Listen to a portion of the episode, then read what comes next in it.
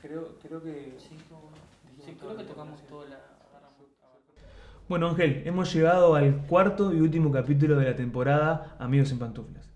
Lo que hablamos en el capítulo anterior, eh, dimos el puntapié inicial eh, hablando de la amistad entre David y Jonatán. Una amistad que tiene una historia muy rica, con, muchos, este, eh, con muchas situaciones que se dieron, incluso entre la familia, y que nos da a nosotros a entender muchos aspectos positivos y negativos de una amistad.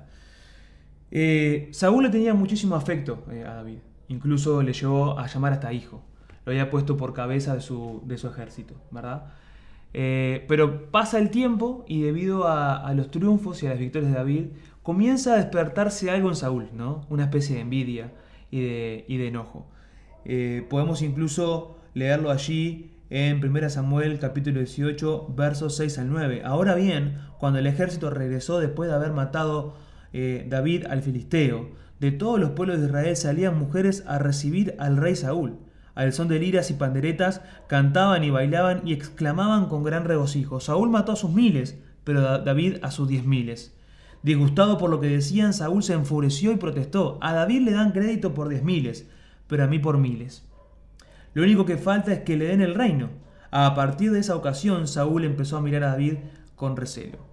De llamarlo hijo, de querer incluirlo en su familia, de quererlo tanto, ahora comienza a planear su muerte. ¿Y qué hace Jonatán con todo esto? Porque Jonatán era el amigo de David, pero Saúl era su padre. Sí, Jonatán ahí entra en una crisis interna y familiar. Eh, tiene unas cuantas actitudes muy positivas. Y me gustaría hablarte de dos que están bien interesantes, que Jonatán no se va a quedar callado y va a ser extremadamente honesto.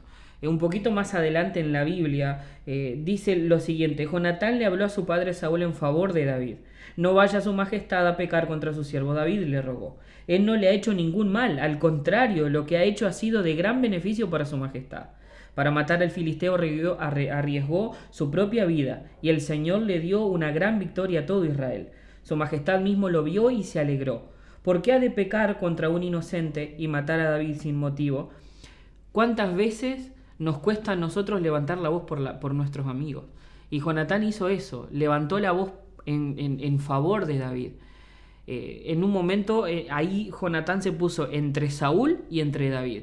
Esto no estamos hablando, no quiero decir de que uno va a estar en rebeldía contra nuestros padres o en rebeldía contra las autoridades, pero ahí, ahí donde conectás que Jonathan no solamente no se cayó, sino fue sumamente honesto, porque él dijo lo que correspondía. Y no solamente eso, sino que Jonathan también le habló a David, le contó lo que estaba pasando y las intenciones del corazón de Saúl.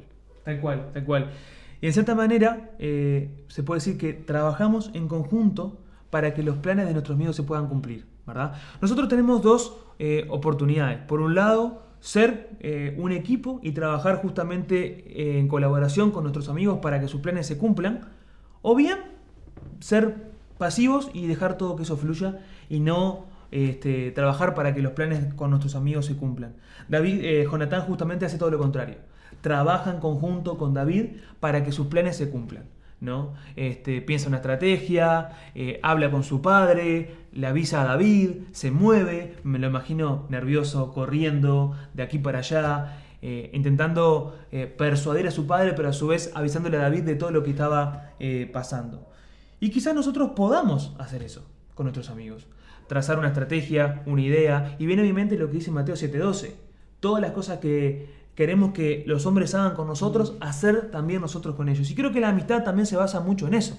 Todas las cosas que queremos que los amigos hagan con nosotros, hacerlas nosotros por ellos también, ¿verdad? Creo que eso es clave en cualquier relación de eh, amistad.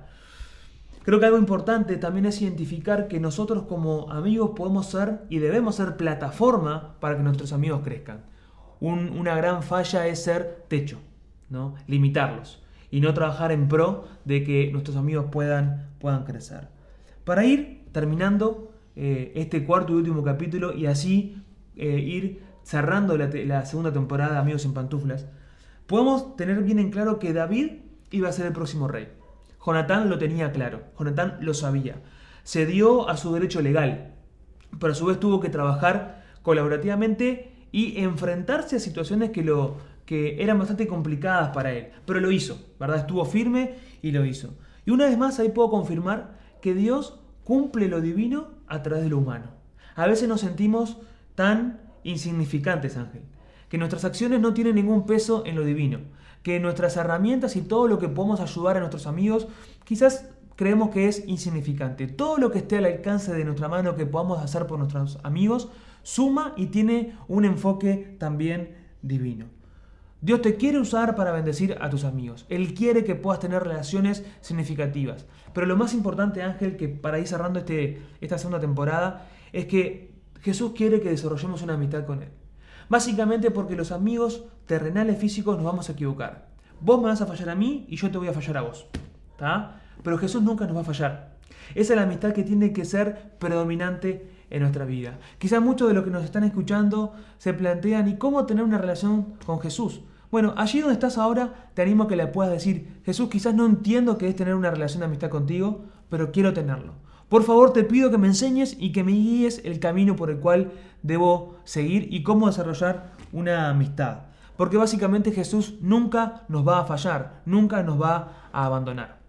Ángel, muchas gracias por estar en esta temporada. Gracias por tu amistad, gracias por ser un amigo en pantuflas, gracias por ser plataforma para mí, para abrirme puertas y estar siempre eh, para ayudarme. Gracias una vez más por colaborar en esta segunda temporada. Bueno, muchas gracias Julio por la oportunidad y gracias a todos los que nos están escuchando y a toda la gente que va a compartir esto. Tal cual. Eh, para terminar, como siempre te digo, por favor, comparte estos videos si te gustaron, mandáselo a todos tus amigos y bueno, nos vemos en, la próxima temporada, que ya hay algunas cosas que estamos trabajando para, para ella. Así que saludos para todos y que pasen muy bien.